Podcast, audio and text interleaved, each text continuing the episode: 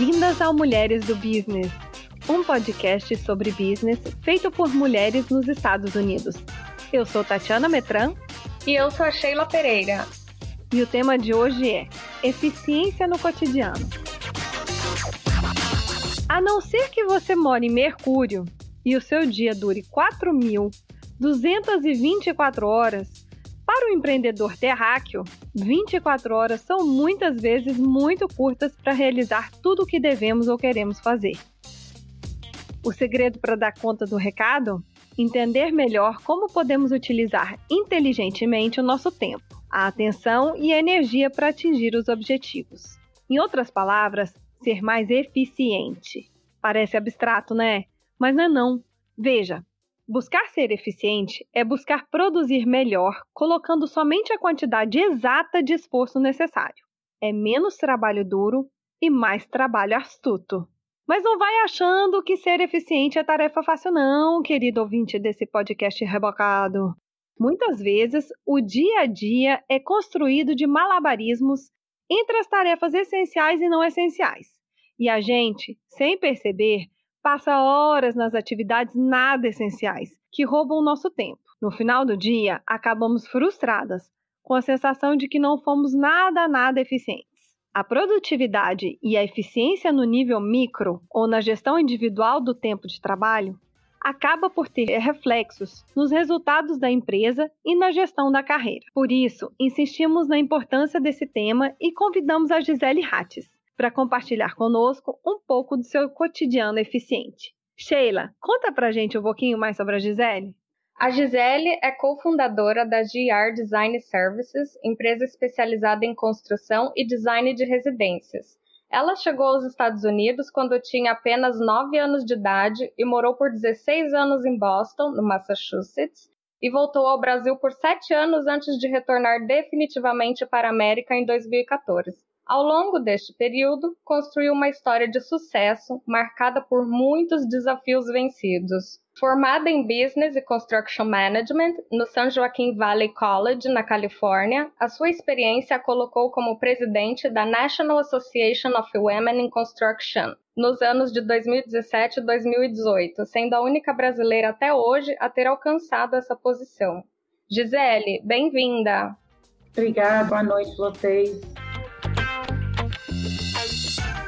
Agora a gente passa para o bloco 2. Mulher, vamos falar do business? Gisele, você chegou nos Estados Unidos ainda menina. Teve trabalhos diversos antes de seguir uma carreira aqui nos Estados Unidos.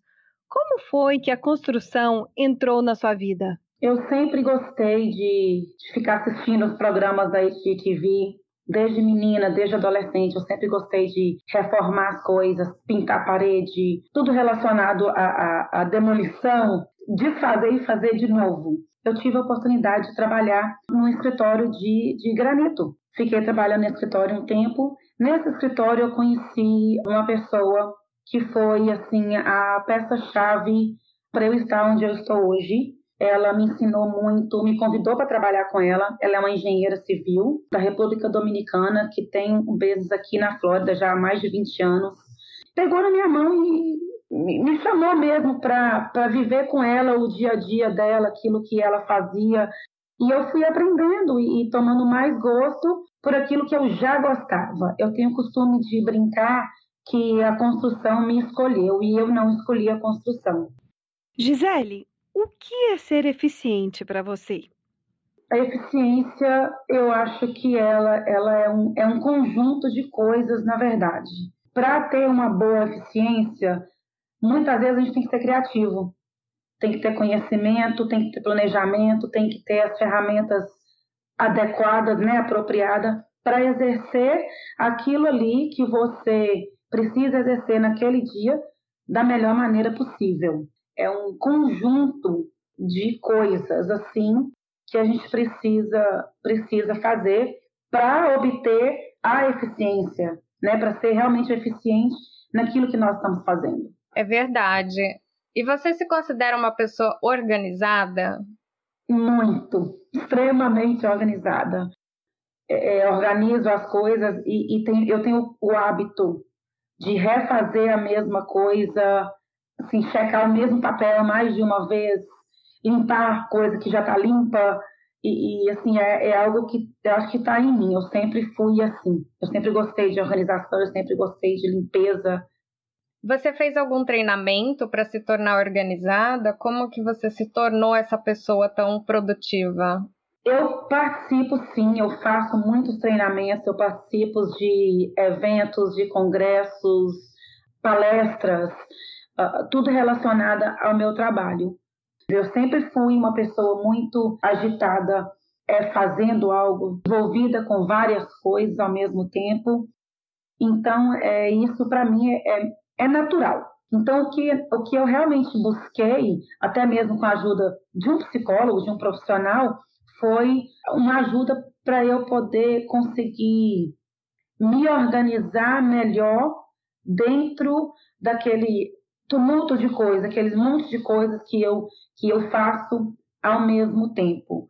Uma das coisas que eu também gosto de fazer é o networking. Isso me ajuda muito a ser produtiva, a ser eficiente naquilo que eu faço, porque eu estou me cercando de pessoas que têm mais conhecimento que eu, que já estão no ramo há mais tempo que eu. Às vezes, até mesmo numa conversa, num, num evento, você está conversando, a pessoa te dá uma dica, é algo simples talvez, mas que para você, naquele momento ali, você não vai utilizar. Mas lá na frente, você vai conseguir aplicar aquilo em alguma área do, do projeto ou do trabalho, ou até mesmo na sua vida pessoal.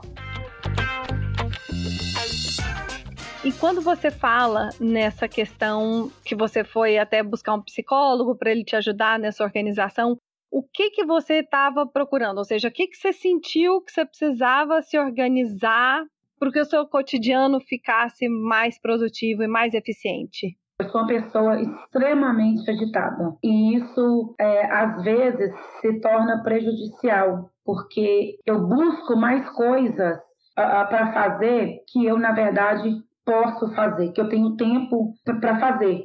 E aí aconteceu, dez anos atrás, eu tive um AVC uh, em agosto de 2010, justamente por isso, pela minha insistência em querer fazer tudo ao mesmo tempo. Há dois anos atrás eu tive outro AVC, resultando numa cirurgia que eu tive que fazer do coração.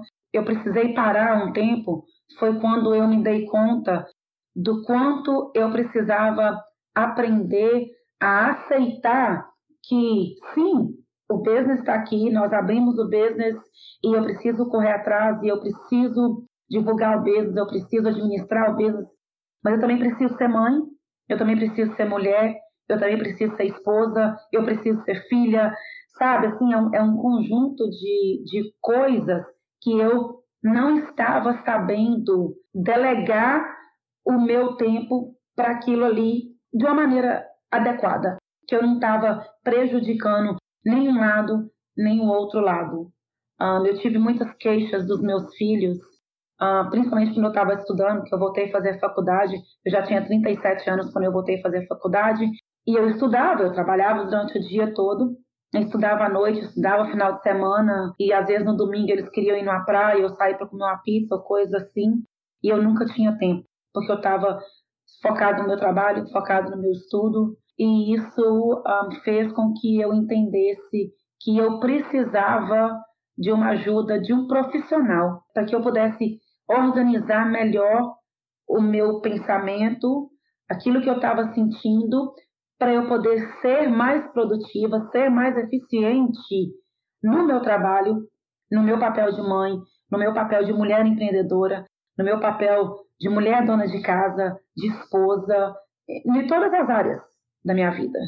É essencial esse ponto que você está trazendo, porque nós aprendemos com a nossa mentalidade ocidental que ser produtivo e ser eficiente significa estar trabalhando o tempo inteiro, 24 horas sem parar, fazendo mil coisas ao mesmo tempo.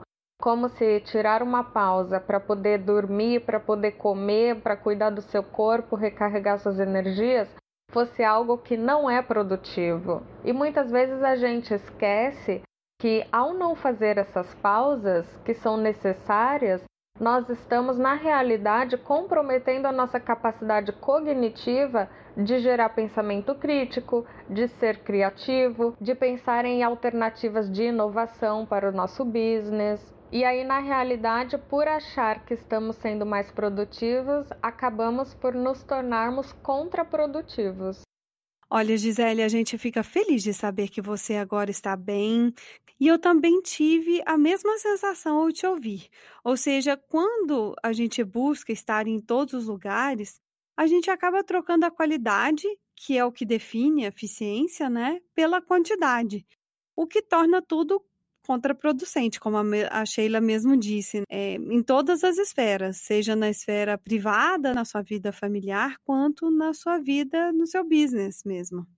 E aí eu já aproveito esse gancho para poder te fazer a próxima pergunta.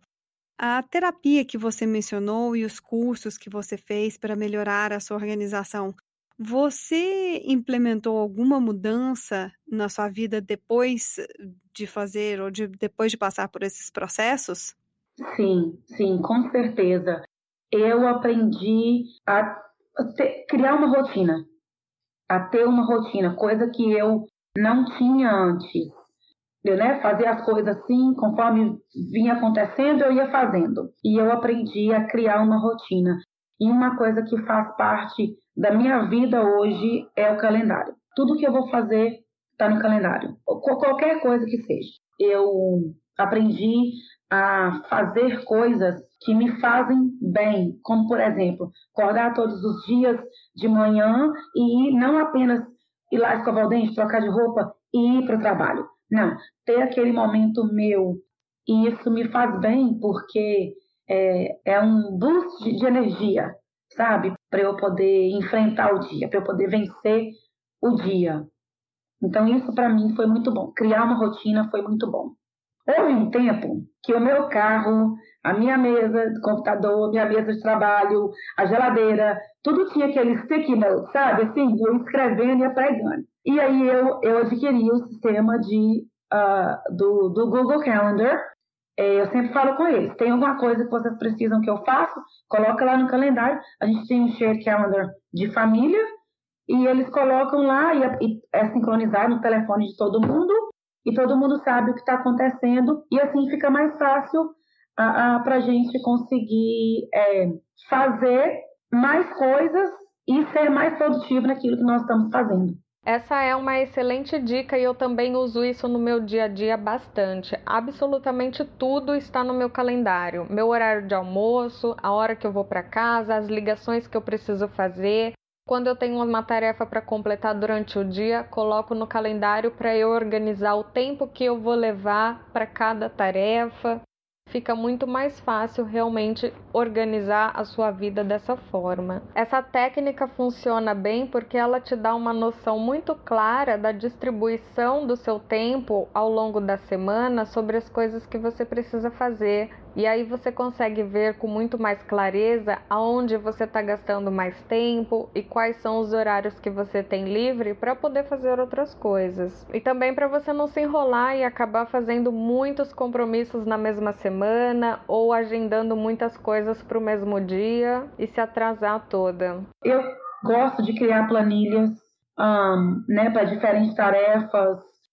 Por exemplo, estágios do, do projeto Sempre quando eu vou apresentar um projeto para o cliente, eu, eu dou o dia de começar e o dia de terminar. Claro que sempre tem um imprevisto, sempre vai acontecer alguma coisa que, que vai talvez é, é, atrasar o projeto um dia ou dois, mas quando eu faço esse, esse, essa projeção de tempo, eu já sempre coloco três, quatro dias porque aí, se acontecer alguma coisa, eu não estou tão fora daquilo ali que eu já tinha apresentado para o cliente que ia, que ia acontecer.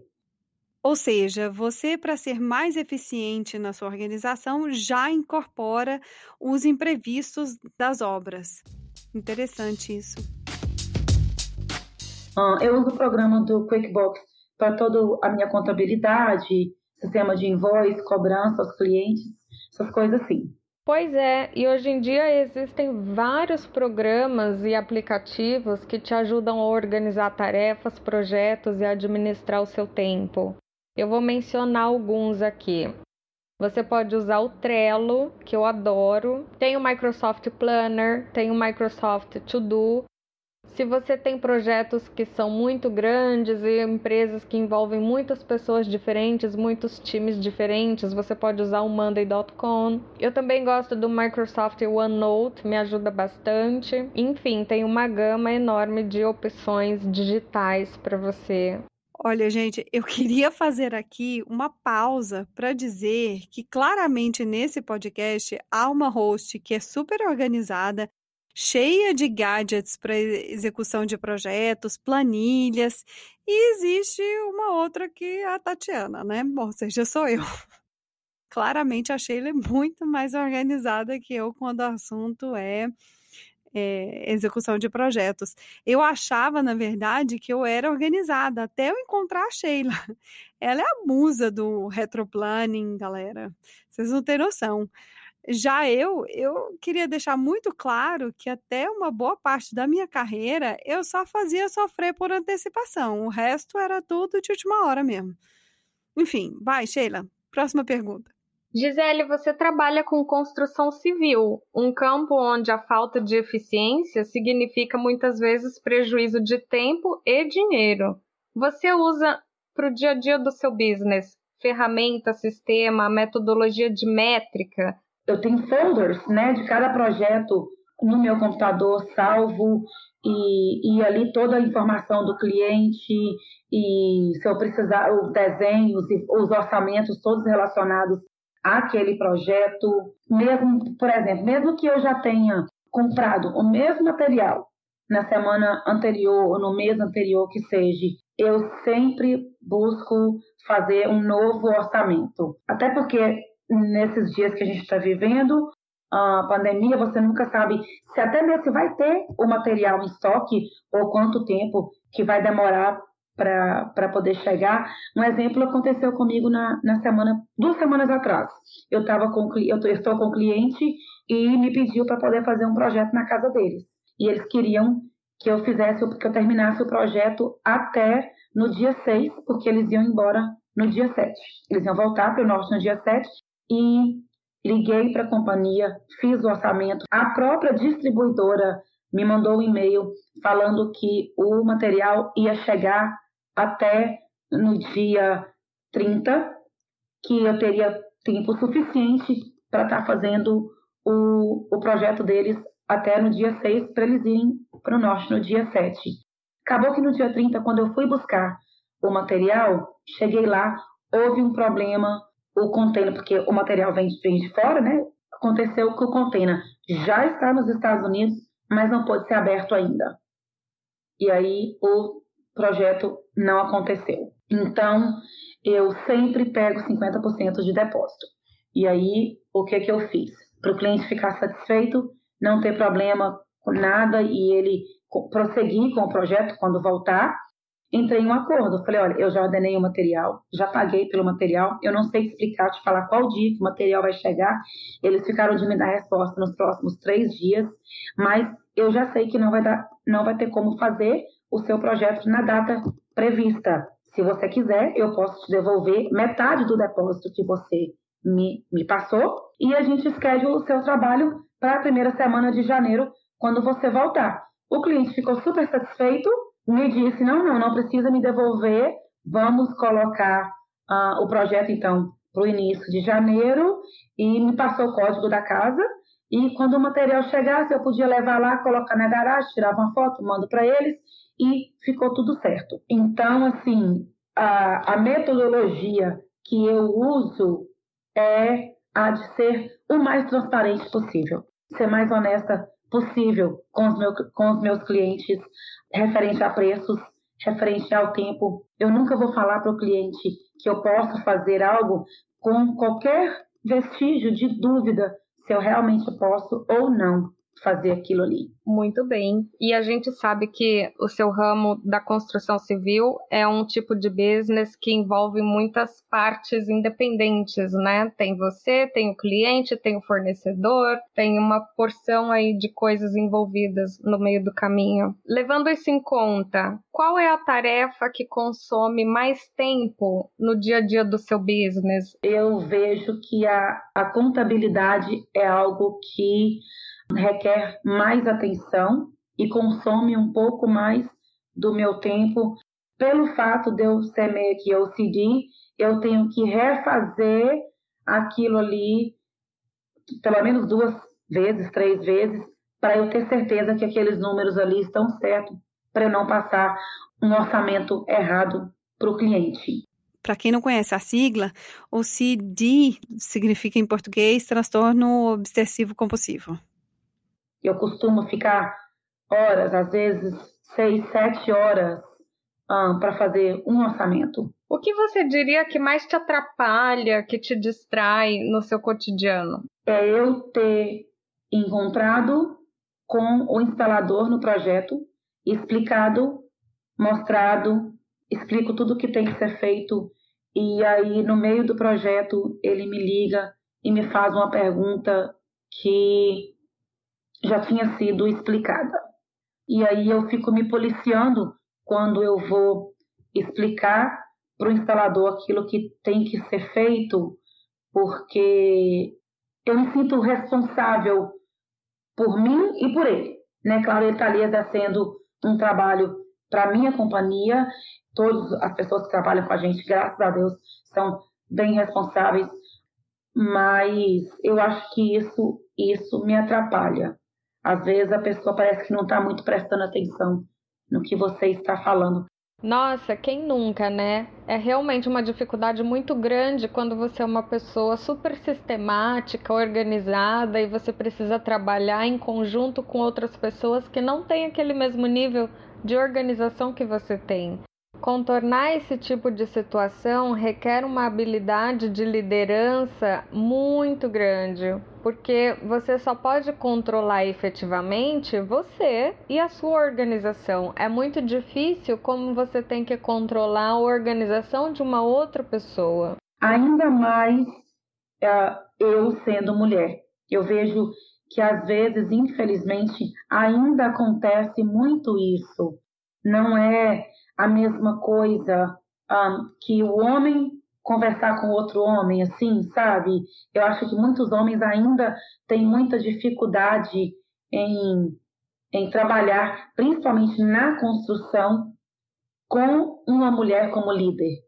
Sim, é, não acho que seja uma coisa restrita apenas à construção, mas qualquer tipo de mercado e indústria que são majoritariamente, historicamente masculinos. Você sempre encontra esse tipo de obstáculo. Uma das coisas que eu recomendo e que eu uso no meu dia a dia para ultrapassar um pouco essas dificuldades é o estabelecimento de metodologias de gerenciamento de projetos no time inteiro. Então, todos nós que estamos trabalhando no mesmo time, homens e mulheres, temos uma metodologia estabelecida sobre como a gente vai manter os updates e os milestones daquele projeto, daquela tarefa, porque assim fica uma forma mais objetiva de dar a responsabilidade de cada um na tarefa que aquela pessoa tem. E aí todos nós temos as nossas reuniões e nós conversamos e está tudo lá na planilha, no, no programa de gerenciamento de projetos quando uma pessoa perde uma tarefa que era responsabilidade dela, já fica mais visível, fica mais objetivo e não tem como discutir aquilo, né? E aí a pessoa precisa assumir a responsabilidade da parte que era dela e que ela não fez. Existem várias metodologias que são muito fáceis de aplicar e que ajudam muito na organização dos times. E essas metodologias são muito fáceis de encontrar na internet, inclusive no YouTube mesmo, você pode assistir vários videoaulas e tutorials explicando como implementar algumas dessas metodologias. Eu vou mencionar algumas aqui como referência. Hoje em dia, as três mais populares são Agile, Scrum e Waterfall. Nós vamos escrever o nome na descrição do áudio do podcast, assim vocês podem dar uma pesquisada depois.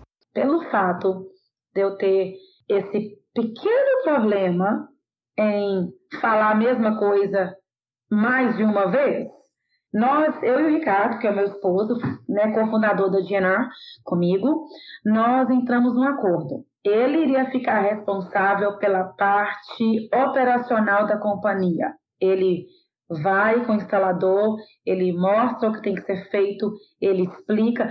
Eu vou desenvolver o projeto ali com o cliente, o, o, o design, as cores, o material, que tipo de material instalar o piso, que direção que nós vamos instalar o tile na parede, qual a cor da tinta da, da parede, coisas assim. E ele explica para o instalador. Né? E eu fico uh, responsável por todas as outras coisas. Nós estamos tendo melhor resultado quando uh, o Ricardo está na obra com o instalador. Como é que você lida com as interrupções? Por exemplo, e-mail, telefonema, esse imprevisto de obra. Interrupções, probleminhas, eh, vai acontecer todos os dias, nós sabemos disso, né? Nada, a gente, você planeja, não quer dizer que o seu planejamento é o que vai acontecer ali 100%. Uma das coisas que eu que eu costumo fazer, que, que funciona, na parte da manhã, a primeira coisa que eu faço eu um, dedico ao primeiro horário do meu dia, depois que eu fiz a minha rotina, a minha rotina pessoal para mim, eu abro os meus e-mails todos os dias de manhã. Se eu não vou trabalhar em casa ou na frente do computador durante aquele dia ali, o dia todo, e eu vou estar com o e-mail aberto o tempo todo, eu abro o e-mail de manhã, dedico ali uma hora, uma hora e meia, respondo os e-mails que, que dá e prossigo com o meu dia. A mesma coisa eu costumo fazer à tarde. Quando eu chego um, em casa ou no office, de novo, abro os e-mails e vou responder as, as coisas que eu preciso responder antes de finalizar o meu dia. E quando eu vou visitar o cliente, eu sempre peço o cliente cinco dias para eu poder passar o orçamento de volta, independente se o orçamento é, é, algo pequeno, que eu sei que eu já tenho praticamente todos os dados que eu preciso, porque eu não quero que o cliente fique ansioso, achando que eu vou chegar à noite e ele já no outro dia já vai ter o orçamento dele pronto. Essa é uma jogada boa, porque se você prometeu cinco dias e você entrega em dois dias, uhum. melhora muito a imagem e a expectativa do cliente em relação ao seu serviço. Então já Exato. fica aí uma dica. Esse é o objetivo, exatamente, de eu gosto de criar o wow factor. Eu entrego mais do que o cliente esperou que eu entregasse. Eu sou positivamente crítica. Eu gosto de olhar para um trabalho e, e, e realmente eu me sentir bem com aquilo ali. E, e todo projeto que eu faço, eu busco a perfeição. Muito bem.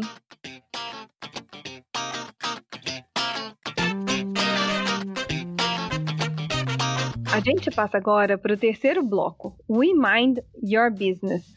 Gisele, esse é um quadro fixo, bate-bola, de perguntas idênticas e respostas rápidas para todas as convidadas que passam por esse microfone. Vamos lá. Qual o primeiro produto ou serviço que você vendeu quando criança? Babysitter, 13 anos de idade. Complete a frase. Concretizar o meu projeto nos Estados Unidos demanda muito conhecimento, planejamento e resiliência. A minha frase de autossabotagem de estimação é: Eu vou malhar. Mentira, nunca vou malhar.